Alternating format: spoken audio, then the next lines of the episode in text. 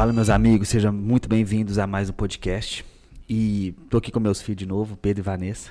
Ei, gente, tudo bem? E aí, pessoal, como é que vocês estão? Pessoal, a gente na semana passada falou no podcast com a WC sobre gestão. Eu achei que foi um tema legal, eu achei que ia ser legal a gente falar um pouco de gestão, mas contar a nossa realidade e principalmente contar todos os nossos erros, o que, que a gente fez de errado até aqui, o que, que a gente é, fez de manota, o que, que a gente, se começasse de novo, não faria, o que, que a gente fez que, que deu certo. Então eu não podia fazer um podcast desse sem chamar vocês dois, né? Porque eu, eu dou as ideias doidas, vocês compram as ideias, então o erro não é só meu, não, é de vocês dois. Eu queria só, antes da gente começar, queria dedicar esse podcast para minha irmã que tá vendo, Nava, um beijo pra você. Que ela tá começando um negócio agora. E como todo início de negócio é complicado, você tem problema de tudo, né? De ordem de gestão, de, de tempo, financeiro, você tem várias coisas para você encaixar. Então eu queria dedicar esse, esse podcast a ela e mostrar tudo que eu errei, para de repente ela pegar e não errar do mesmo jeito. Não só Então, ela, né? Outros vários é, empresários ela e aí quem também. aí ou tá começando ou tem uma empresa aí que tá, enfim, que tá precisando aí de um, de um suporte. Então vamos falar sobre gestão. Em primeiro lugar, é importante falar que a gente não é nenhum expert em gestão aqui, né? Nós somos uma. Falar um pouco da gente aqui. Nós somos uma empresa, um grupo de empresas de marketing, que é o Grupo Agora. E esse podcast tá no canal do YouTube do Contador Agora, que hoje o Contador Agora é o nosso carro-chefe carro da empresa. E o que, que a gente tem hoje, né? O Contador Agora é uma empresa de estruturação de comercial, de marketing, de estratégias para empresas de contabilidade. Hoje a gente possivelmente é a maior empresa para esse nicho do Brasil. E a gente pode entender que se você pegar a agência de nicho para nicho, não importa o nicho, a gente é uma das maiores do Brasil também. É, de então, nicho, a- de nicho a gente é uma das maiores do Brasil, porque a gente não, não trabalha com, é, com vários tipos de empresa, mas a gente tem um, um tipo de segmento que a gente é mais forte, não. O contador agora é 100% focado nisso, com conteúdo focado nisso. Então, eu acho que isso dá um pouco de, de know-how para a gente falar um pouco o que, que a gente fez de certo, o que, que a gente fez de errado, aonde que a gente está. Porque eu acho que é legal, quando a gente fala de gestão, vir uma pessoa aqui que, que não é um, um contador expert em gestão para falar a verdade do que, que aconteceu nesse tempo todo, né? Sim. Então vamos lá. É, O Pedro tá aqui comigo, todo mundo sabe, eu já falei várias vezes, foi a. Quando, quando, eu, quando eu montei o Contador Agora, uma coisa importante da gente falar.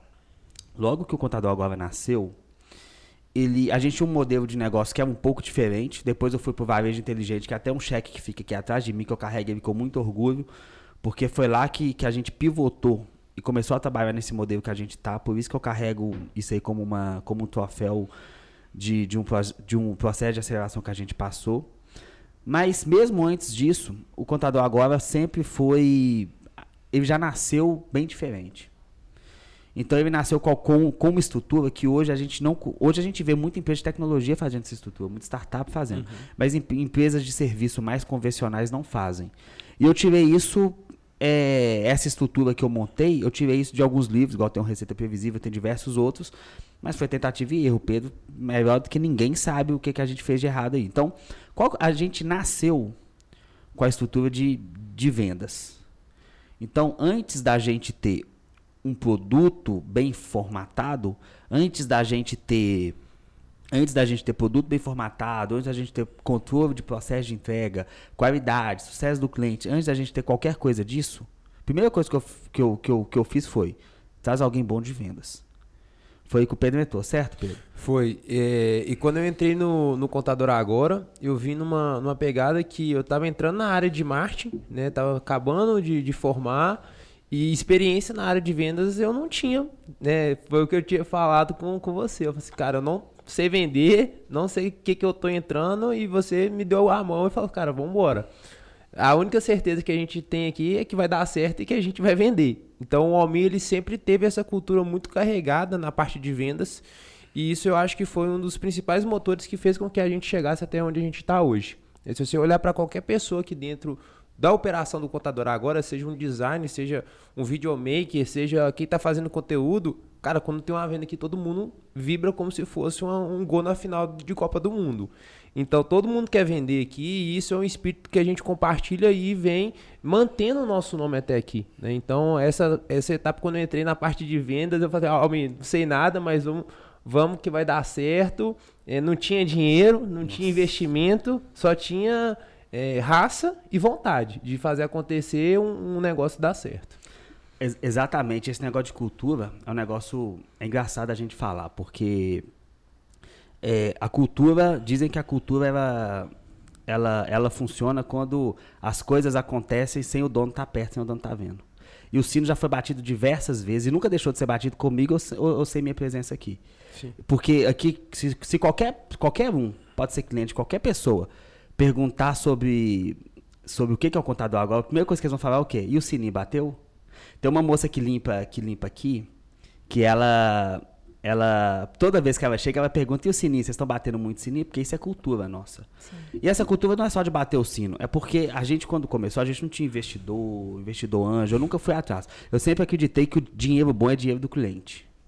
E a gente, para conseguir ter o dinheiro do cliente, porque o dinheiro que a gente precisa estar tá no bolso de outra pessoa. Sim. Então a, a melhor maneira é o quê? Vendendo. Então primeiro a gente buscou o Pedro e falou: Pedro, vamos vender. A gente vê, inclusive, uma coisa interessante, a WSC que participou do podcast passado, foi a primeira venda que o Pedro fez no Contador foi, Bola. E já mesmo. tem três anos, né? Foi mesmo. Já tem três anos, os caras estão aqui e o Pedro, depois disso, fez mais algumas, né, Pedro? Graças a Deus, um, um pouquinho irrelevante, né? É. Então, assim, a primeira coisa que, que eu acho que é legal de falar aqui, que primeiro a gente decidiu vender, né? Primeiro a gente decidiu ter uma estrutura que seja mínima de vendas e depois pensar no resto. Sim, e quando a gente iniciou, você falou o seguinte: é, eu não conhecia o Receita Previsível, não conhecia prospecção. Ela me falou, cara, isso aqui é o seu dever de casa. Lê, come, bota na cabeceira da cama e vão para cima, vão prospectar.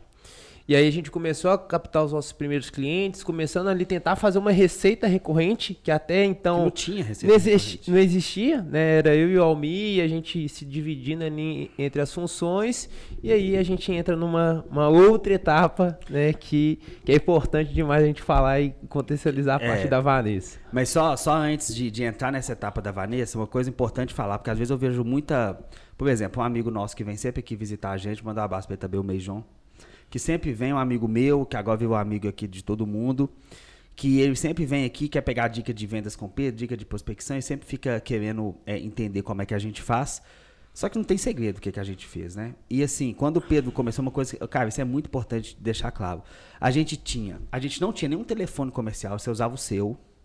O Pedro usava o celular dele.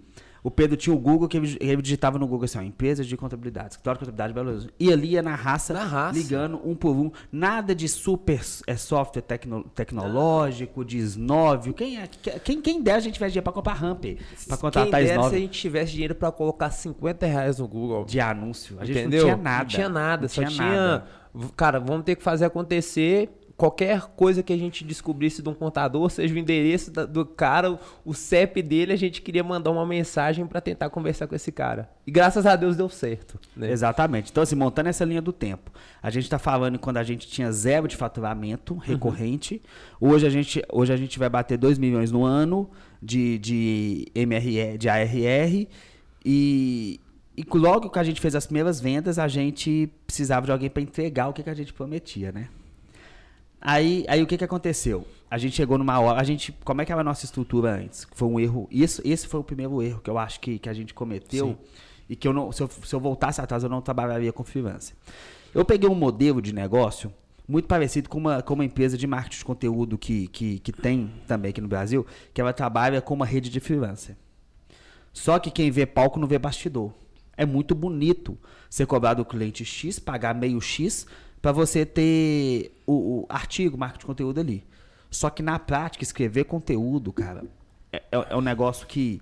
Por isso que muita empresa fala que escreve conteúdo, na verdade, fica plagiando conteúdo. Porque escrever conteúdo não é para qualquer um, não. E a gente aqui nunca, na nossa história, a gente teve plágio de conteúdo. A gente nunca, a gente nunca soltou um conteúdo aqui copiado para ninguém. Mas, o que, que aconteceu? A gente trabalhava só com freelancer. Aí começou a vir só bomba na gente, porque conteúdo mal escrito, conteúdo com erro de português, conteúdo fora da temática. Isso foi o primeiro erro nosso. Nós queimamos uma boa base de clientes no início, Queimamos boa base de Sofremos cliente, nesse início. Sofremos, tomamos. Cara, mas nós tomamos muito porrada, porque a gente era os meninos novos de Belo Horizonte, estava inventando um negócio que ninguém tinha. Tava falando e que tava entregando conteúdo merda. Sim. Aí a gente precisava trazer alguém para consertar é, é, o que a gente estava vendendo. Então é por isso que eu sempre falo que primeiro, primeiro o progresso, depois a ordem. Porque primeiro a gente precisava vender. Porque não adianta nada você ficar mapeando o processo, mapeando o problema, sem ter o cliente com o problema real. Entre o mapa e o terreno, fica com o terreno. Porque você constrói todo um, um, um, um- um processo, um mapa, um, um business plan, mas só que na verdade quando o cliente entra, é, a história muda. É outro jogo. É outro jogo. É, é uma uma frase que eu não sei quem falou, mas eu gosto dela muito. Todo mundo tem um plano para tomar um soco na cara do Mike Tyson. E o soco na cara do Mike Tyson é quando o cliente chega e reclama de uma coisa que você não tinha nem pensado. Aí a gente trou- trouxe a dona Vanessa Schweng, Suave Schweng, para trabalhar aqui, para entregar o que, que a gente ti- tinha prometido, não é isso? Isso. É, inicialmente, né, eu vim para cuidar de redes sociais, porque era um plano de Nem venda. lembrava disso. Era um plano de venda que tinha muito conteúdo de rede social. É, e quando eu cheguei, a gente conseguiu identificar, graças a Deus, eu consegui mostrar que a gente poderia fazer muito mais coisas aqui dentro. E quando eu cheguei, a gente tinha um processo muito bem estruturado e muito bem desenhado, que eram quatro post-its colados na mesa do Pedro. Literalmente Seis, quatro. Eram Seis, quatro. seis. Eram quatro, não era? Cara, eu não lembro. Eu sei que a gente nunca seguiu aquele post-it. Não, lá. nunca, nunca. Eram quatro post-its colados na mesa do Pedro, que era o processo inteiro do cliente aqui dentro do contador agora. E, e é justamente isso que você falou, Almi. Quando a gente, a gente pode ter um processo lindo desenhado, só que na prática tudo muda. Surgem novas dúvidas, novas, eh, novos problemas, erros no meio do caminho. Então, com as vendas, com os clientes que já estavam aqui, com as reclamações desses clientes, a gente foi conseguindo identificar o que, que precisava mudar e redesenhar nossos processos. A metodologia que a gente tem hoje, que é o que a gente executa, pratica hoje, ela foi redesenhada umas 100 vezes, Porque a gente desenhava, aplicava, identificava o problema, redesenhava, adaptava, e assim a gente foi conseguindo construir um alicerce sólido para chegar onde a gente chegou hoje. É, e uma, isso é legal a gente falar, que, que isso é um erro também comum que eu vejo. É, a gente não pode se apaixonar pelo processo. A gente não pode se apaixonar pelo, pela empresa da gente ao ponto da gente ficar cego. Então, por exemplo, a nossa metodologia mudou 100 vezes. E cada mudança doía na gente. Porque você tinha que, cara, você mudava. Mas só que assim, cada pontinho de reclamação que o cliente faz- fazia, de pergunta, era um ponto da gente melhorar o processo para todo mundo. No começo, que eram poucos clientes, era muito fácil mudar tudo. Hoje em dia, é muito mais difícil. Hoje em dia, a gente não consegue mudar. Tudo. Porque a gente consegue mudar para os novos, para os antigos a gente não consegue. Sim. Porque é, é muitos clientes, é muita demanda que só para vocês terem uma ideia, gente. O contador agora, ele quem aí está acostumado com o mundo de agência, sabe que a agência é uma gestão de- no grito. O cliente que grita primeiro é atendido. No contador agora, uma coisa que a gente conseguiu desde o início, na verdade, de- desde que a Vanessa entrou, e até antes da Vanessa, que o Pedro desenhou os post-its na mesa, as- a, gente sempre foi muito preocupado. Engraçado, pensando nisso, porque eu nunca tive essa. Eu, eu nunca, eu nunca tive esse pensamento de processo. Eu nunca fui um cara muito de processo na minha vida. Mas é engraçado que, como no contador agora, a gente conseguiu junto imprimir isso. Sim. Porque todo mundo que tá. O pessoal que trabalha aqui, todo mundo, todo mundo sabe que isso aqui é uma esteira de produção e que cada etapa do cliente ela é muito bem pensada e passa por vários profissionais em cada ponto. Então, se tem uma coisa aqui que nós somos bom hoje, igual ou até mais que venda, é de processo. Hoje a gente é uma empresa de processo assim, que a gente Muito poderia claro, vender isso pra agência sim. se a gente quisesse. Total. Que a gente é, é forte de processo. E a gente pegou isso meio que na sorte lá com C, porque a gente não tinha isso. Não, quando a gente já chegava querendo produzir muito para o cliente. Quando eu cheguei, era, era mais ou menos essa mentalidade. Vamos fazer, vamos entregar para o cliente, deixa o cliente ver valor no que a gente está entregando. E aí, com o passar do tempo, a gente foi entendendo que não é só entrega. Não é só chegar no final do, do mês, por exemplo, ele ter os artigos no blog, os posts bonitinhos na rede social e acabou. A gente precisa desenhar uma estrutura, ajudar ele a desenhar uma estrutura interna comercial também. Porque não adianta ele ter muito seguidor na rede social e não ter geração de lead, não ter engajamento, não gerar oportunidade. Então, com o, a nossa experiência, com o passar do tempo, a gente foi entendendo que não é só entrega. O nosso processo não é só entrega. É justamente gerar é, valor, diferencial, ajudar no crescimento das empresas. É. Algumas palavras que, que para a gente é mantra. Uma, uma é vendas, né? Vender. Mas a outra é resultado. Você sabe por quê? Porque a gente. Eu vou me colocar agora no lugar de um cliente de uma contabilidade.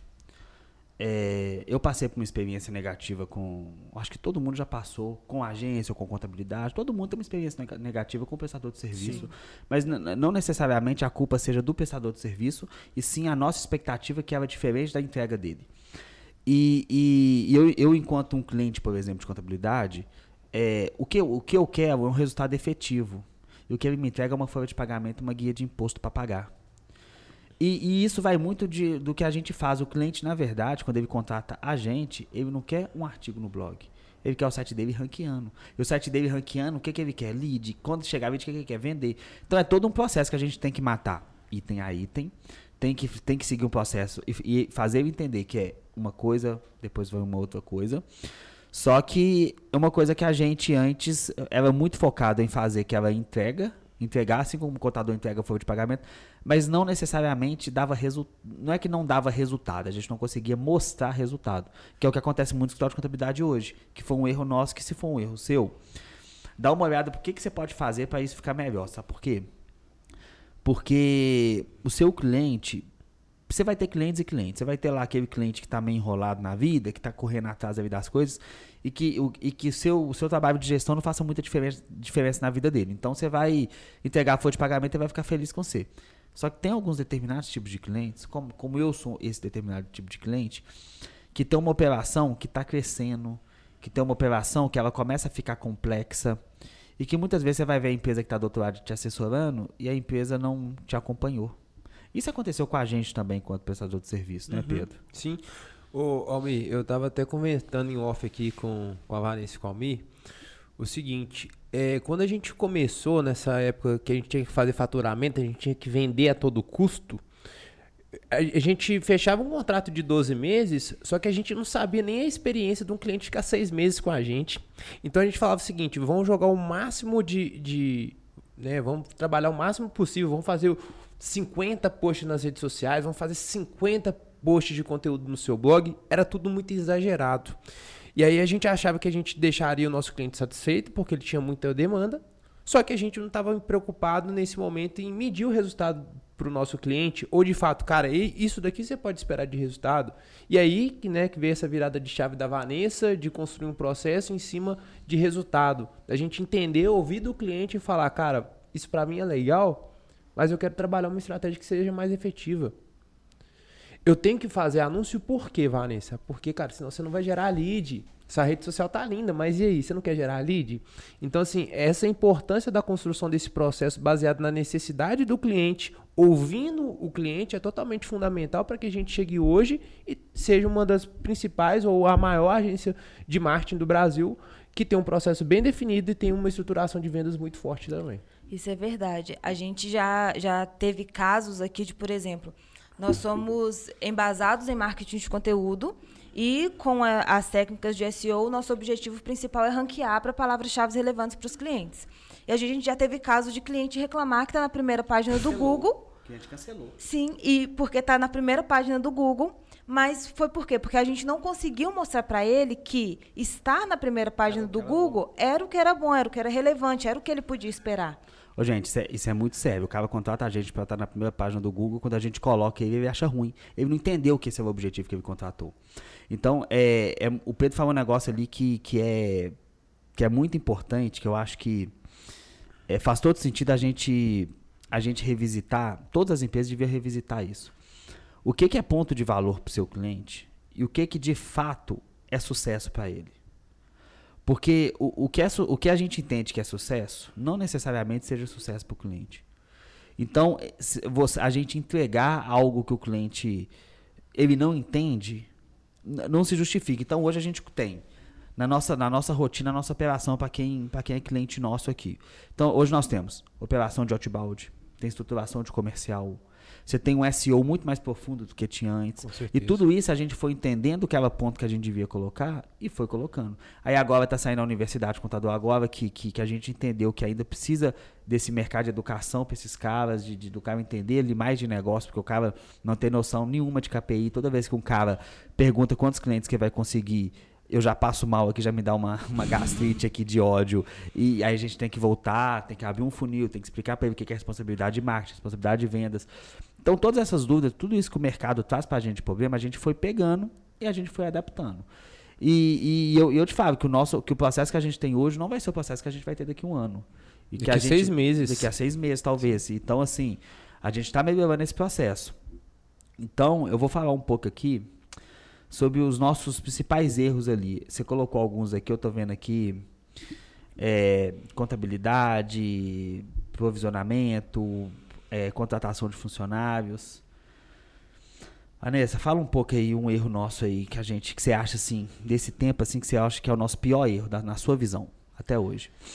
Almir, no que é o pior erro, eu acho um pouquinho difícil pontuar assim de, de pronto, porque a gente já cometeu alguns erros.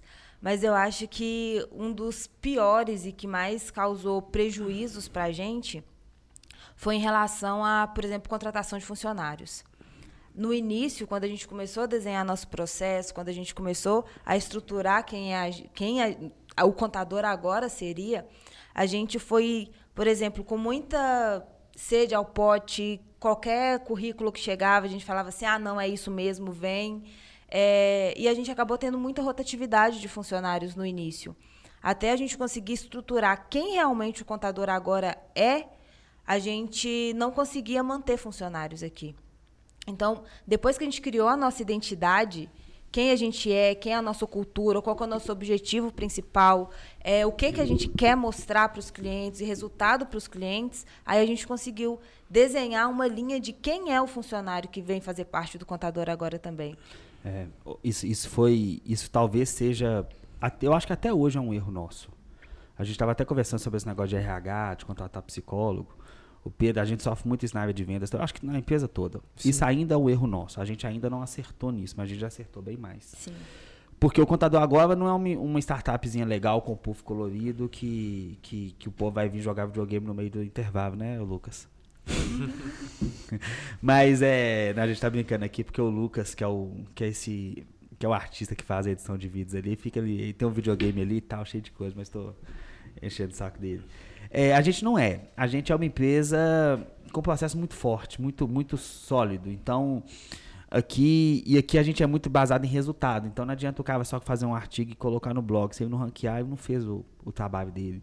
Então é todo um trabalho que aqui a gente tem hoje que, que por fora a pessoa pode achar que é um lugar tranquilo, porque a agência de marketing geralmente é um lugar bem legal, bem cool, bem descolado para o cara vir trabalhar. Mas na hora que o cara chega aqui, ele dá, ele, ele toma um choque porque tem reunião no início no fim do dia, ele tem que falar o que, que ele fez no dia, no outro dia ele tem meta para cumprir.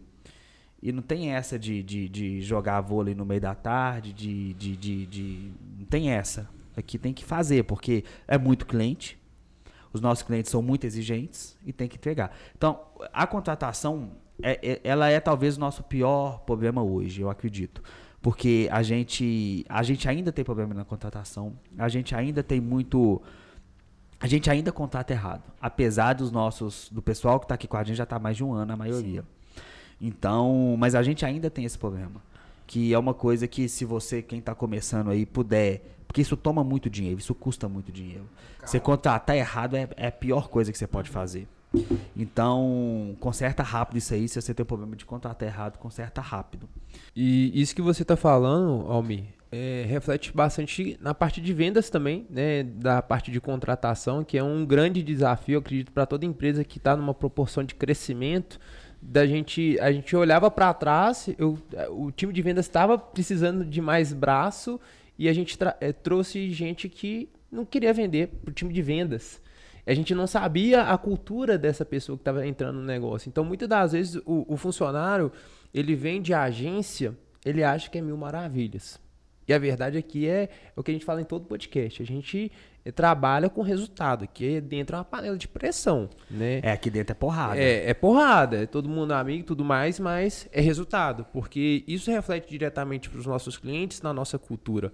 E eu acho que o que ocorreu para que a gente tenha esse problema, essa dificuldade, né, que, que é normal, a gente está trabalhando para melhorar isso, foi que a gente demorou um pouco a entender o jogo que a gente estava jogando. A gente saiu de, de um, uma sala minúscula. A gente saiu de um coworking. Do coworking, foi para uma sala minúscula. Depois que a gente saiu dessa sala, a gente foi para um outro coworking. Alugamos uma sala dentro do coworking. Depois a gente foi para uma outra sala.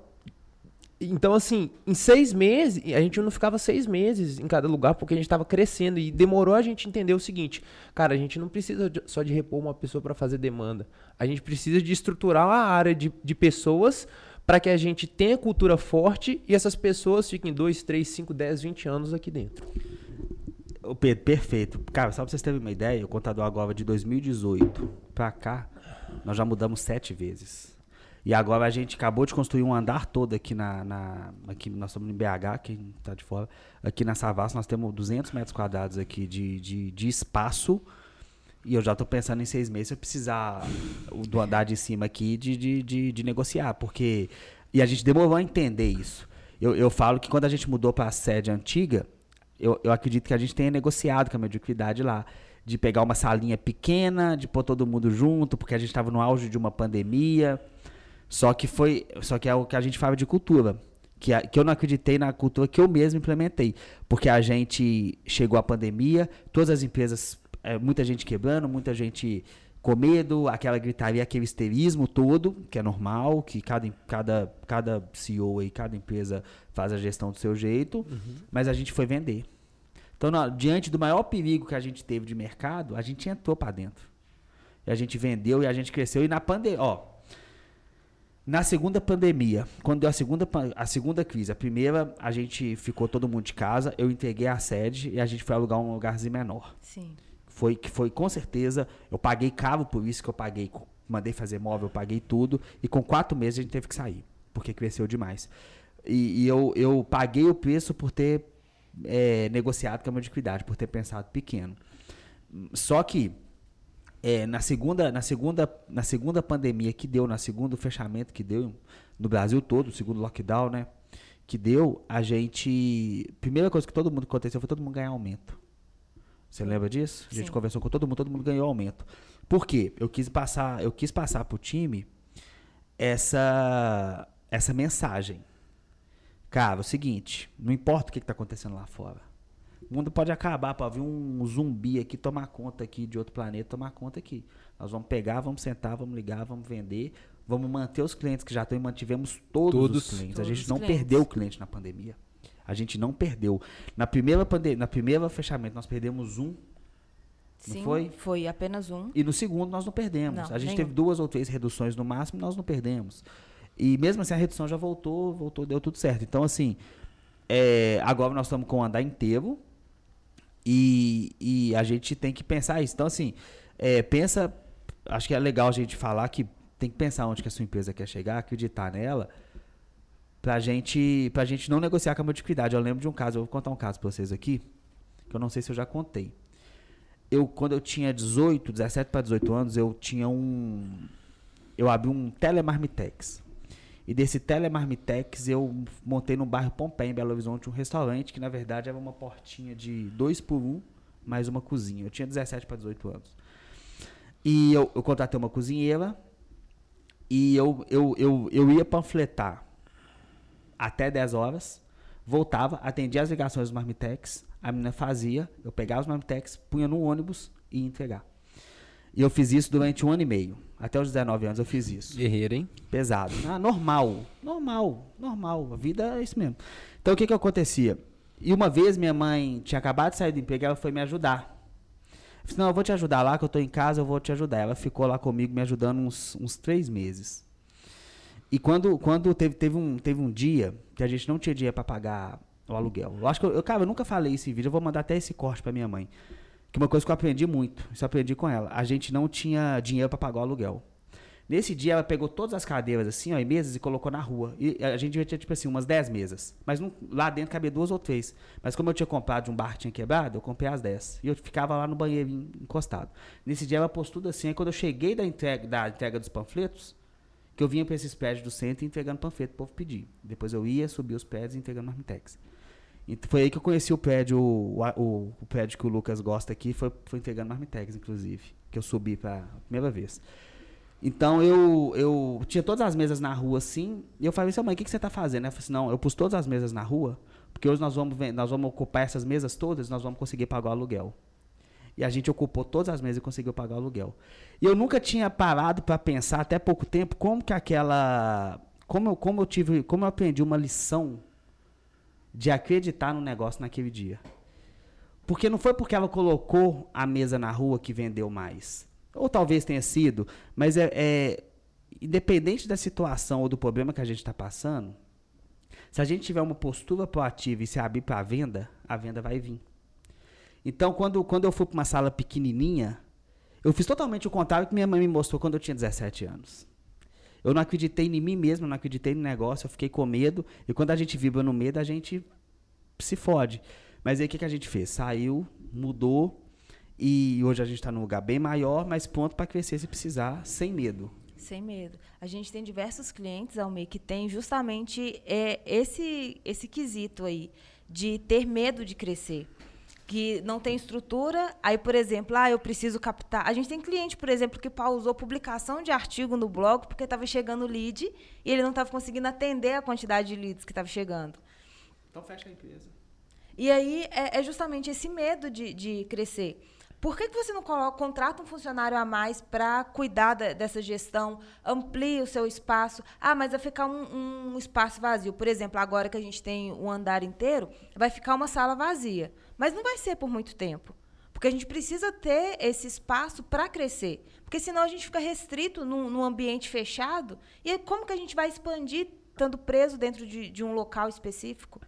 E outra coisa, Almir, eu acho que, que fez com que a gente chegasse aqui, que não é nem 1% do que a gente vai alcançar ainda, é que não tem volta, sabe? Quando, é, crescer é, é difícil, é, é, cansativo, dá trabalho, né? Todo dia a gente tem uma reunião aqui de alinhamento, pensando numa coisa nova que a gente pode melhorar, mas você não tem outra saída. Você não sonhou tanto para crescer e agora que você tem uma oportunidade, você vai pausar isso por medo, entendeu? Ou você, você enfrenta o medo, é aquilo que a gente fala. O CNPJ ele não tem coração, né? Ou você mata no peito e vai, ou você fica pensando o que, que poderia acontecer.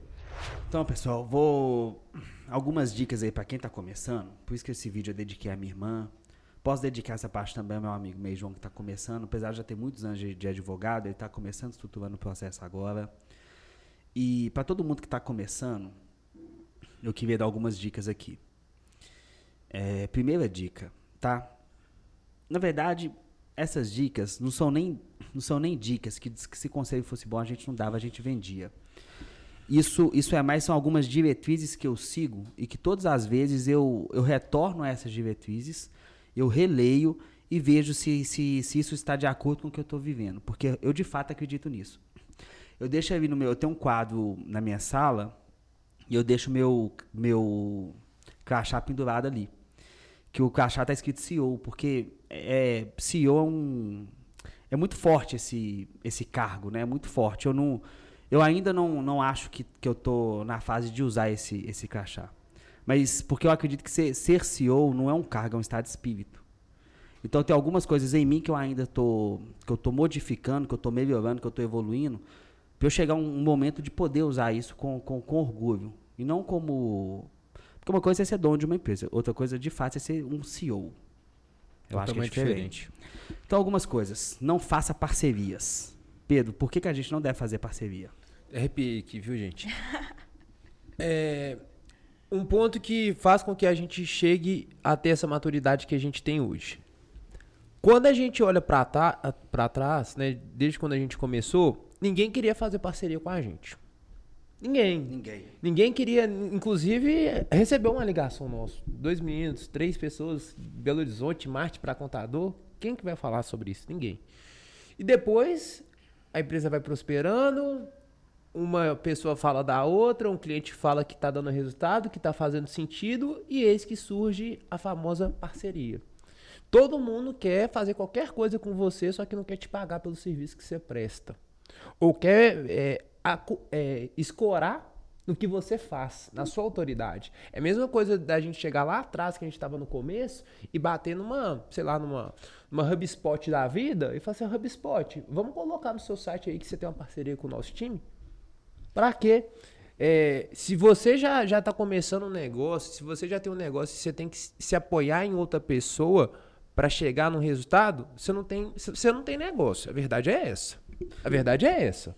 Então, assim, você tem, você tem que dar seus próximos, você tem que dar seus próprios passos, você tem que caminhar, você tem que se estruturar e você tem que concentrar energia no que faz sentido. Porque toda hora vai ter. Quantos e-mails você recebe de parceria? Quantos você recebe de parceria? É, eu, eu assim, eu, eu acho que muita gente que deve estar me ouvindo aqui deve, deve ter antipatia da gente por causa disso. Porque no mercado, principalmente contábil, todo mundo faz parceria com todo mundo. Todo mundo tem um tipo de parceria, de amizade, tem grupo de WhatsApp de dono de empresa que eles vão tocando negócio, que não sei o quê. Eu não participo de nenhum. Quando me coloca, eu saio. Por, por que isso? Eu, eu, eu, eu, eu acredito que parceria é o seguinte. É, a palavra parceria, ela ficou muito. Ela ficou. Parceria é uma, é uma coisa que eu odeio igual network. É uma outra coisa que um dia eu vou falar aqui de network. É coisa que, se eu pudesse, eu acabava com essa palavra. Por quê? Vamos falar da parceria. A parceria é o seguinte: é, é sempre uma pessoa que tem uma estrutura que junta com uma pessoa que não tem uma estrutura para sugar a estrutura que a pessoa tem. Parceria sempre um vai sair ganhando, um vai sair perdendo. Parceria é o pior tipo de acordo que uma, que um- que uma empresa pode fazer para quem está começando. Hoje, para mim, se eu fizesse uma parceria com uma pessoa menor do que, do, que, do que eu, eu iria sair ganhando essa parceria. Eu iria sugar tudo dela. Mas quando você é pequeno, você quer fazer a parceria com um cara maior, ou você quer sugar toda a base de clientes que ele tem, que as parcerias que aparecem pra gente é fazer o seguinte, você divulga o meu serviço. Muita certificação digital procura a gente. Cara, vocês têm 300 contadores, divulga meu serviço que eu te pago é, é, 25 reais de certificado digital. Você é meu filho, meu contrato é 60 mil. Enfia seus 25 reais onde você quiser, mas não faço parceria com você. Sei que não corre atrás dos seus clientes pra você ver, não. Então eu nunca fiz parceria, mas por que, que a gente tem esse preconceito? Porque a gente vem de um co-work, que é o seguinte. Eu, eu amo semear, que é o co que a gente veio. Eu tenho assim, um dia ainda Também. eu vou voltar pro semear. Quando tudo isso acabar, é, eu vender o contador agora, vender tudo, eu vou pegar minha mochilinha, vou voltar pro semear e vou começar tudo de novo em outra empresa. Quando vender o contador agora por muitos e muitos milhões, um dia que ainda não é a hora. Aí Flávio Augusto, ó, fica o Flávio. Augusto, tá Se vendo estiver né? vindo É, aí, Valeu. Então, assim, é, mas por quê? Lá, onde, onde tem startup, tem investidor. Aonde tem potenciais investidores, onde que tem dinheiro, tem abutre. Então, o ambiente onde rola dinheiro tem abutre. Então, o que apareceu pra gente de parceria, cara, dá- vontade às vezes de falar, né? O nome das empresas, o nome das pessoas, só que a gente não pode pra não, pra não, pra evitar. Mas é, a gente conhece pessoas ótimas que fica rodando em torno do rabo, caçando parceria, parceria, parceria, pra ver se alguém coloca ele lá em cima e nunca vai colocar. Não, ninguém vai dar nada pra ninguém, não, gente. Ninguém Pelo vai dar de nada pra ninguém. Então, você que tá começando agora, ou que tem, ou que já tem um negócio, esquece parceria. Existe cliente, existe fornecedor, não existe parceiro. Pode- É, é importante dentro de- de- disso, é, não trabalha com parceria. Tem acordos comerciais. Se você vai trocar um, ser- um- um serviço com alguém, por exemplo, eu vou produzir conteúdo e o Almir vai divulgar minha empresa. Dinheiro vai e dinheiro vem. Eu pago ele pelo serviço que ele vai me prestar e ele me paga pelo serviço que eu vou prestar para ele. Porque se você deixar isso como permuta, como parceria, você nunca vai ver lucro. Você nunca vai ver dinheiro entrando na sua conta. Então é importante sempre ter acordo comercial onde tenha dinheiro efetivamente. É, não, isso aí é perfeito. Por exemplo, ó, eu vou produzir o conteúdo pra você e você vai editar um vídeo pra mim, por exemplo. Não, tudo bem. Quanto que custa a minha edição de vídeo? X reais. Quanto que custa a sua produção de conteúdo? X reais.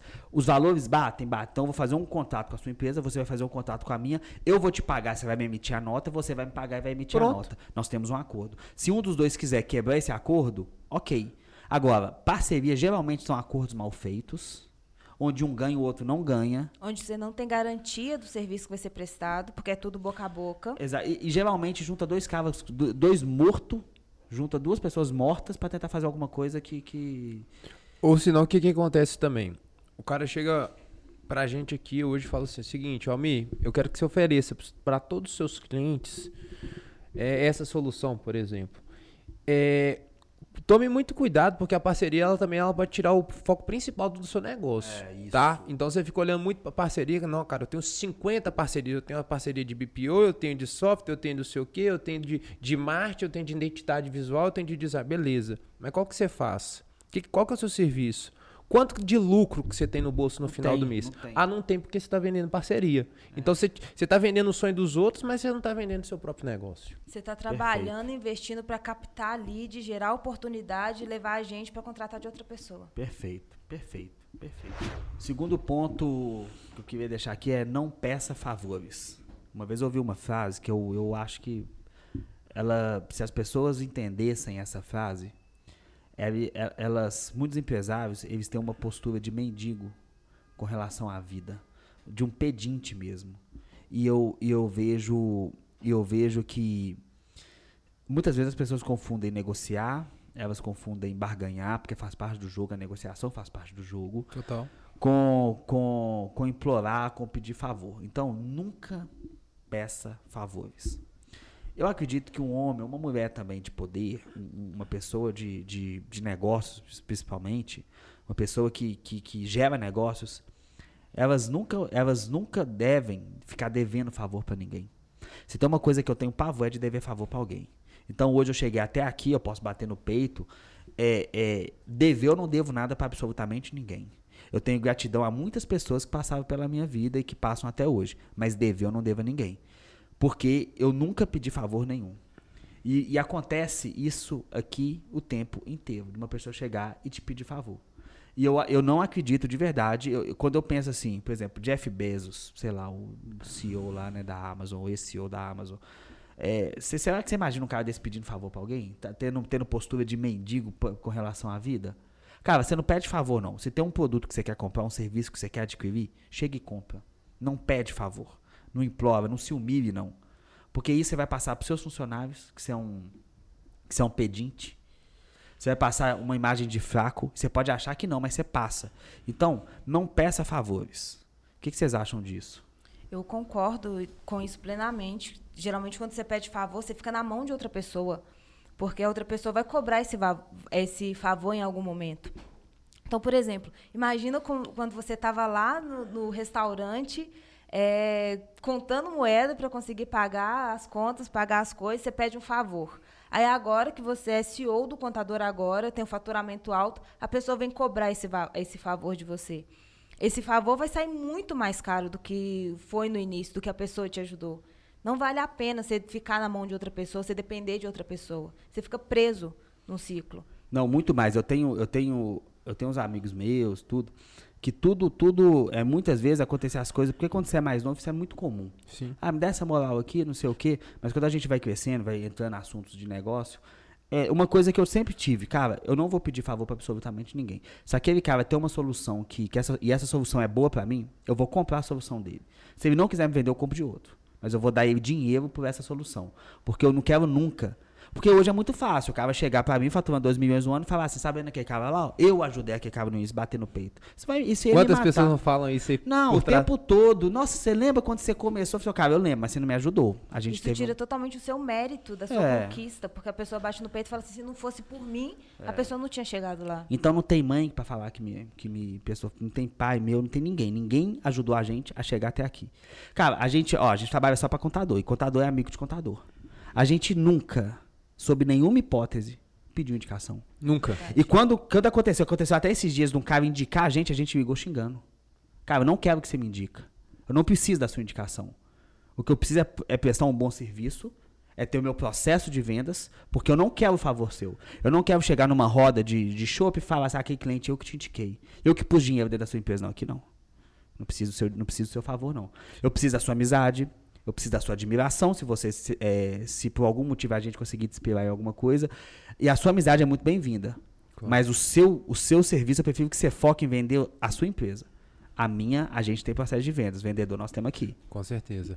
E até porque é o que a gente fala toda hora, né? Mas se a gente é bom em vendas, a gente depende de indicação, como assim? Como assim? Você, a sua empresa vende tanto, você tem 2 milhões de faturamento ano e você depende de indicação. Como assim? Como? Ah, Nada, tem. é, quando a gente fala do mercado contábil, tá que muito do mercado contábil foi conquistado através da indicação. E a gente não tá aqui Não, para a se basear respeita. nisso. Merecer isso. Só que a nossa cultura sempre foi de vendas. A gente sempre tentou, todo dia, aqui a gente senta e fala assim, o que, que a gente pode melhorar nesse canal de vendas? O que, que a gente pode fazer para gerar mais demanda? A gente construiu isso, a gente tem canais de vendas. É, indicação pra gente não faz sentido, entendeu? Se a gente recebe uma indicação a cada mês, sei lá, é muito. É muito. É muito. Entendeu? Porque a gente nunca contou com, com de fora pra pra fazer o nosso resultado. Sempre foi na, no sangue, foi lágrima aqui dentro, a gente levantando, é, batendo cabeça nós três, conversando o que, que poderia melhorar pra gente chegar no resultado. E isso que você falou também, ó, eu acho que é bacana porque se, se você fica pedindo favor, às vezes você tá achando que você tá passando isso só pro seu fornecedor, só para aquela pessoa. E essa imagem que você tá refletindo pro seu time. E antes de você pensar que tá acontecendo, o seu time tá pedindo favor na operação, por exemplo. Então, assim, a, a, a empresa ela também é, é a visão do dono. É, o time ele constrói esse, esse cenário, mas se você tem um líder fraco, se você tem uma pessoa que, que fica limitando favores ali, pedindo para essas pessoas, isso vai afetar diretamente sua operação. E quando você chegar para falar com o cara da operação, cara, para de pedir favor, ele vai chegar e vai falar assim: Você que me ensinou isso? E aí? Pedro, exatamente. Foi o que eu falei há, há uns minutos atrás. É o seguinte: quando deu a pandemia, a gente deu aumento para todo mundo. Por quê? A gente. É, é tudo a imagem que a gente precisa passar pro time. Então, qual que é a imagem que eu passei? Cara, fica tranquilo. Independente do cenário externo, eu tô aqui. Eu tô aqui. Se não reza, reza pra Deus lá fora. Aqui dentro eu resolvo sua vida. E é isso a imagem que a gente É. passa aqui no contador agora. Lá fora você tem a fé que você quiser. Na hora que você pisou aqui, que você vestiu a camisa do contador agora, eu cuido de você. E essa imagem, ele tinha que ter- as pessoas tinham que ter aqui dentro. Pra ter a paz e a tranquilidade pra poder dormir, sabendo que, que ela pode contar comigo. Com a gente, com o nosso processo, com o que a gente faz. Então, do mesmo jeito que a gente fez isso, a gente também é, passa essa imagem, cara. A gente não deve favor pra ninguém. Aí a gente entra no terceiro ponto, que é nunca dê desconto. Como a gente trabalha só pra contador, no contador agora, o que que acontece? O cara geralmente liga pra gente e fala assim, cara, se você fizer um preço bom pra mim, eu vou te indicar pra várias pessoas, não sei o quê. Primeira coisa que a gente responde é o seguinte, velho, é o seguinte, deixa eu te falar uma coisa. Eu te agradeço, mas eu quero ser uma empresa reconhecida como uma empresa que dá resultado, não que dá desconto. Então, eu agradeço a sua indicação, eu respeito o seu network contábil, mas ele não me interessa. Então, a gente nunca dá desconto. Eu lembro de uma frase, contar agora um caso rápido do meu pai. Meu pai, meu pai é contador, teve um escritório de contabilidade, eu iniciei no escritório dele, trabalhei com ele muitos anos e aprendi muito com ele. E, e meu pai, uma coisa que, meu, que eu, vi, eu, eu vi meu pai fa- fazendo muitas vezes é quando alguém pedia pra ele desconto, falava que ele disse, ô cara, dá um desconto aí, pô, sou seu amigo. Meu pai falava assim, cara, eu só trabalho pra amigo, eu não trabalho pra inimigo, não. É só amigo que me contrata. Se eu te der a única coisa que eu tenho pra vender, o que, que vai ser de mim? Então, aqui no contador agora, cara, fala o que for, ah, mas vocês são mais caro do Brasil. Não, a gente é que mais dá resultado no Brasil. Isso tem um custo. E o custo, se é alto ou não, não, não é culpa minha. Talvez é você que não esteja ainda preparado para comprar da gente. Porque a gente tem 300 clientes, tem muita gente que está nesse momento. Sim. Então, mas o que, que eu quero dizer com isso? A gente não dá desconto. A gente não, a gente não negocia os nossos valores nem a qualidade da nossa entrega. E eu te aconselho a não fazer a mesma coisa. Você sabe por quê? Se você tem um produto que custa mil, você faz por cava quanto por 300, você não vai ter é, a, a alegria de passar para o seu time aquele cliente para vocês trabalharem bem com ele. Porque você perde a motivação Sim. você perde a motivação, aí o trabalho sai ruim. Então tá ruim desde o cara que pediu o desconto lá, do cara que pediu o favor, até o momento da entrega, porque você não você não tem obrigação, você você passa a não ter, você tem obrigação até contratual com esse cara, mas a obrigação moral você perde um pouco. Ah, foda-se, eu dei desconto pra esse cara. E é isso que o seu cliente ele vai pensar toda vez. Porque, por exemplo, no primeiro momento que ele negociou com você, você fez a mensalidade de, sei lá, mil reais por 300 reais, 500 reais, que seja. Toda vez ele vai chegar com uma demanda além do que ele contratou e vai falar, cara, faz isso aqui pra mim, por favor.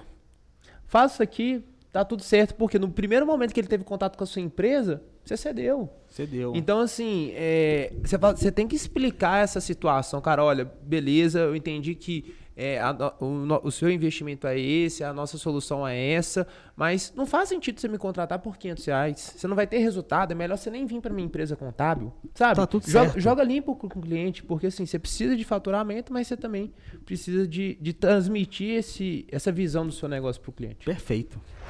Então, Almir, algumas dicas para quem está começando, né? Não faça parcerias, não peça favores, não dê desconto.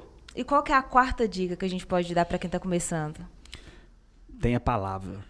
Isso pode parecer básico, mas o que a gente vê no mercado é um tanto de, de mochiba. É homem e mulher que não tem palavra, que o cara não consegue honrar o que que fala. Eu aprendi uma vez com um empresário, que é o seguinte, po- eles podem tirar de você sua empresa, seu dinheiro no banco, sua mulher, seu marido, seus filhos. Você pode perder tudo na sua vida. Mas só tem uma coisa que só você tira de você. É a palavra. Porque é você quem fala. E se você não honra o que você fala, se você, se você não é um homem ou não é uma mulher que honra o que você fala, que não cumpre as suas promessas, se você é uma pessoa que não. que as pessoas precisam de um contrato assinado para acreditar em você, se os seus amigos não acreditam em você, se os seus funcionários não acreditam em você. Claro que contrato todo mundo tem que fazer, mas o que eu tô querendo dizer é o seguinte: se a sua palavra não vale de nada, você é fadado ao fracasso, ao insucesso. A gente aqui já teve clientes assim, que é, é, que conversa com você, fala uma coisa, depois fala que não falou, que que mente, que, que faz promessas que não consegue então, que não consegue cumprir. Então, é, a gente pode até achar que não, mas quando a gente está falando de negócios, é, o negócio, a primeira coisa é a base da confiança. E uma coisa que a gente briga muito aqui, principalmente em vendas, quando a gente fala em vendas, principalmente quando a gente fala de processo comercial, de marketing, é uma coisa encantadora, então pode escorregar muito ali no, no conceito de ficar, você, ah, vai, essa empresa vai resolver todos os meus problemas. E uma coisa que a gente sempre fez, cara, é o seguinte, é, vamos falar exatamente o que a gente faz, vamos, vamos falar exatamente o que a gente não faz, doa quem doer. Porque a única coisa que a gente tem e que a gente, só a gente pode tirar da gente é a palavra. E eu, é, tanto eu quanto, quanto a minha equipe aqui, isso eu posso falar por, por eles dois aqui e por todo mundo que está lá dentro no âmbito profissional. No âmbito pessoal, eu já não consigo, mas no âmbito profissional eu posso falar. A gente aqui honra a nossa palavra. Se a gente fala que vai fazer uma coisa, a gente vai fazer uma coisa. Tanto é que todas as nossas relações até hoje, se eu tiver mentindo, vocês podem me corrigir. Quem que bateu aqui na porta para cobrar alguma coisa de mim? Pode ser nenhum. Que funcionário que saiu aqui brigado falando que eu fiquei devendo alguma coisa?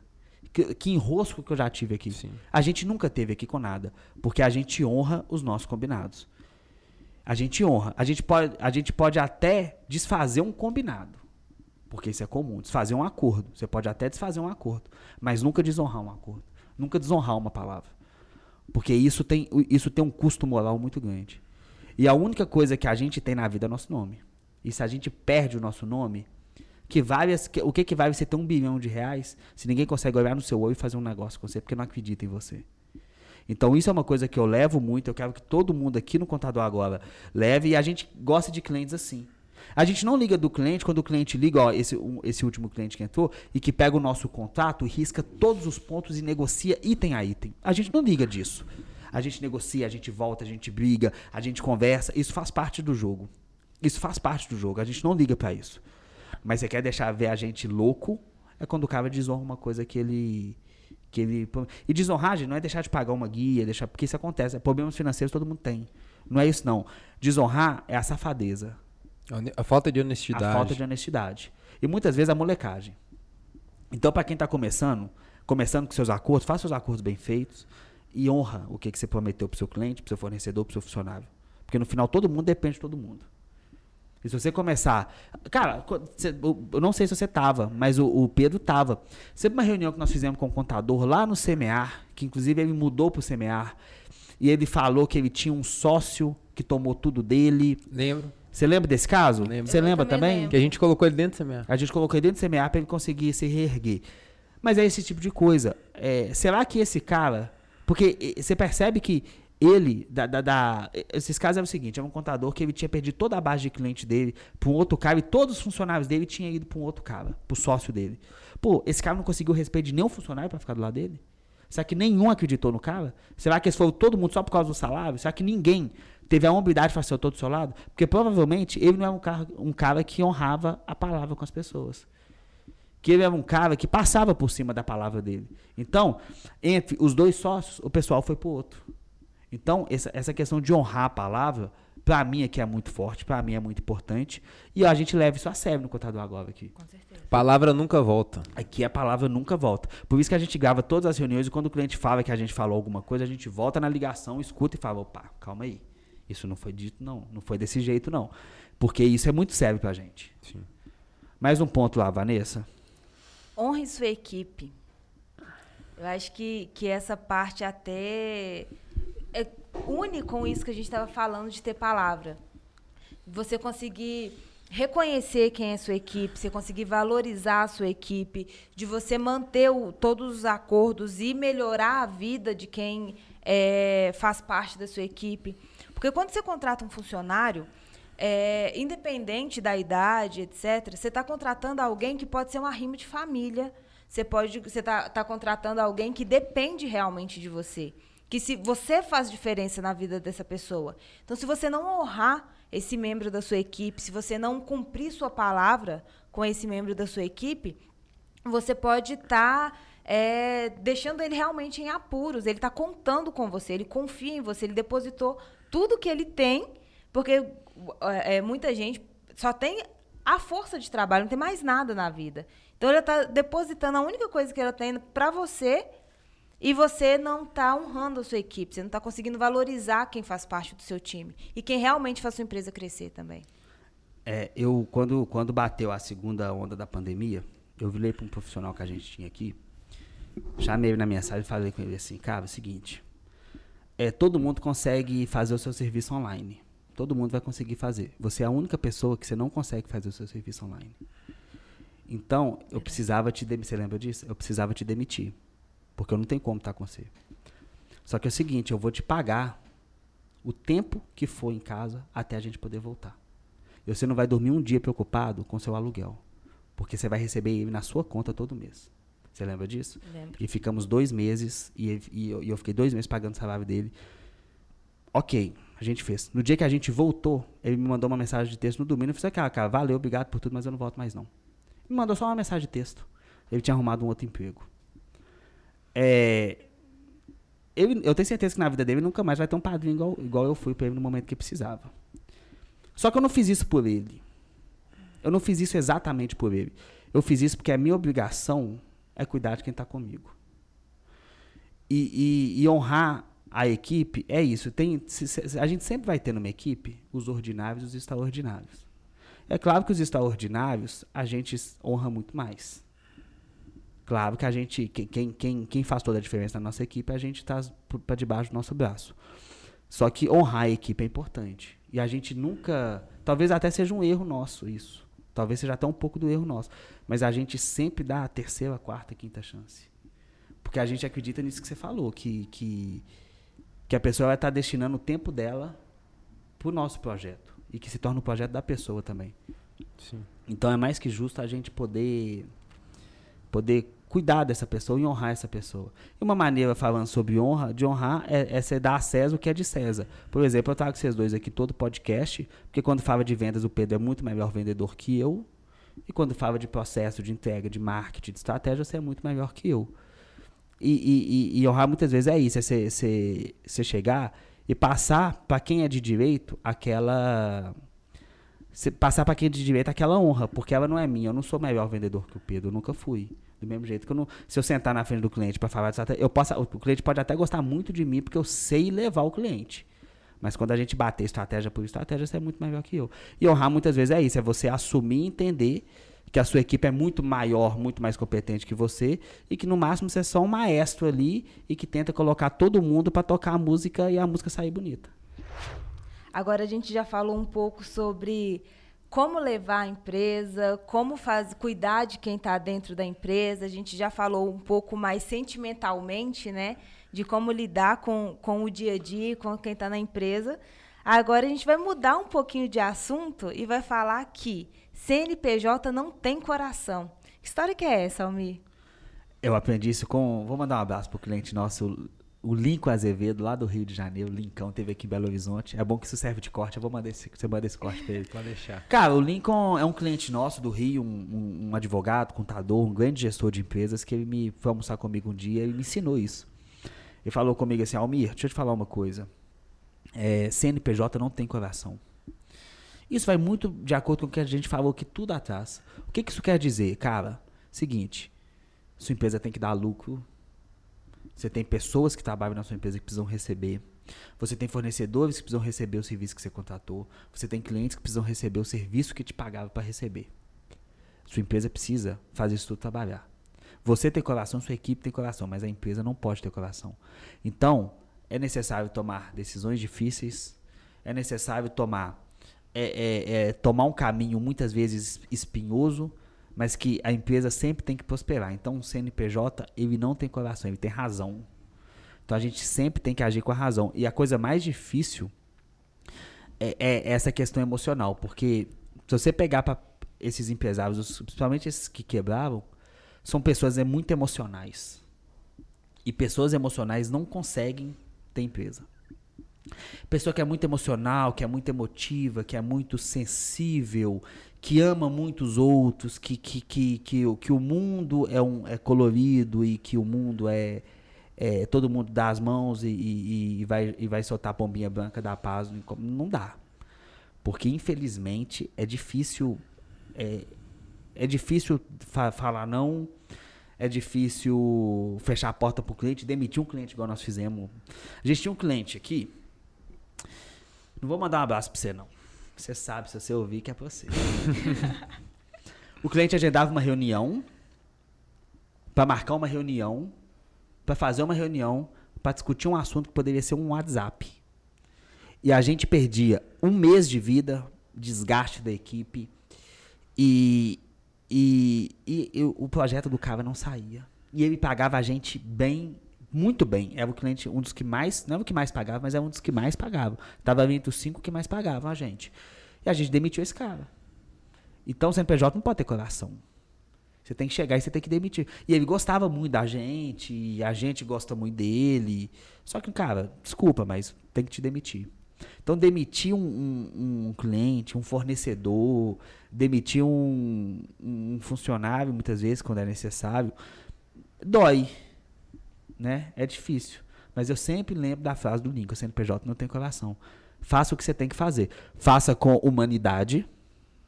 Faça com humanidade, foi aquilo que eu falei. Cuide das pessoas, honre as pessoas, seja humano, mas seja implacável. Porque senão senão a gente é engolido. É, e ninguém vai ter dó da sua empresa, né? Ninguém tem. Na hora que, que o pau tá quebrando, que nem a gente fala, Ninguém tem. ninguém vai passar a mão na sua cabeça, ô Almir, vem cá, vamos, vamos pagar as contas junto. Ninguém o faz aluguel isso. a gente vai dividir, o serviço aqui que eu te cobro X eu vou abaixar Não, isso não acontece. 80%. Então, assim, é, tem que ter essa, esse raciocínio, né? Tem que ter essa frase bem forte aí para que vocês tomem decisões assertivas e consigam prosperar na, na empresa de vocês.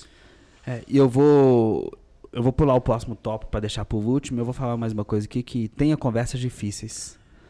A Vanessa que eu, eu não queria nunca, nunca, nunca, nunca na minha vida, uma coisa que eu peço na minha vida é que nunca aconteça no mundo a Vanessa ser minha chefe, porque a Vanessa, se tem uma pessoa que sabe ter conversa difícil de uma maneira que te dói na alma, sem levantar o tom de voz, sem- porque eu, eu, eu quando eu tenho conversa difícil eu brigo, eu grito, eu sou, sou ignorante. Agora a Vanessa não, ela sabe, ela sabe enfiar uma faca no seu peito de maneira cirúrgica. Vanessa, você que é gerente aí desse povo todo. Como é que é ter conversas difíceis? Fala aí. Não é fácil. Nem um pouco. Só que é justamente essa premissa, né? CNPJ não tem coração. A gente precisa levar em conta tudo que é necessário para o bem do contador agora. A minha função aqui é fazer a gestão para que o contador agora cresça, para que o contador agora vá bem. E entre as minhas funções está cuidar do time. Então, muitas vezes, é, acaba, acaba e, e nem é, é por mal. dos funcionários. Mas, por exemplo, acaba passando alguma coisa sem conferência, acaba entrando numa rotina e acaba perdendo algum, algum foco. E é preciso, você precisa ser claro, você precisa ser claro sobre todos esses pontos. Não adianta você ir empurrando com a barriga, não adianta você já chegar de uma vez e mandar embora sem dar um feedback, aí entra novamente no ponto de cuidar de quem está aqui. Então, a gente precisa ajudar essas pessoas a crescerem, a evoluírem, porque isso faz parte do nosso capital, é o nosso capital humano. É, é quem, quem cuida do contador agora no dia a dia. Então, a gente precisa saber falar, mas falar, falar com clareza. Porque só chegar brigando não incentiva as pessoas a crescerem, não incentiva as pessoas a evoluírem. E isso eu aprendi muito com meu pai. Porque o meu pai é o ser humano mais calmo do mundo. Você nunca vai ouvir o meu pai gritando em momento nenhum. Só que existem momentos, principalmente quando eu era mais nova, por exemplo, adolescência e tal, que eu falava, pai, por favor, me bate, mas para de falar. Mas tudo que ele me falava é, preenchia tanto que me ajudava a evoluir, me ajudava a crescer. Então eu levei isso para a minha vida num total. Eu não quero só brigar e só é, gerar desgaste e só fazer com que as pessoas é, façam o serviço bem feito. Eu quero que elas aprendam, que elas entendam que precisam fazer o serviço bem feito, porque isso faz diferença na vida de todo mundo. Eu acho que isso é um ponto que muitas empresas não têm. Elas não conseguem, elas têm medo de ter essas conversas difíceis, de expor o que está acontecendo de errado ou de certo. É, é só demite um funcionário e acabou o assunto. E não é necessariamente isso. Você consegue fazer com que tudo evolua, com que todo mundo cresça, com que gere resultados. E essas conversas eh, podem ser difíceis não só no ponto negativo. Dar feedbacks positivos também pode ser difícil. Elogiar uma, uma pessoa, elogiar um trabalho bem feito.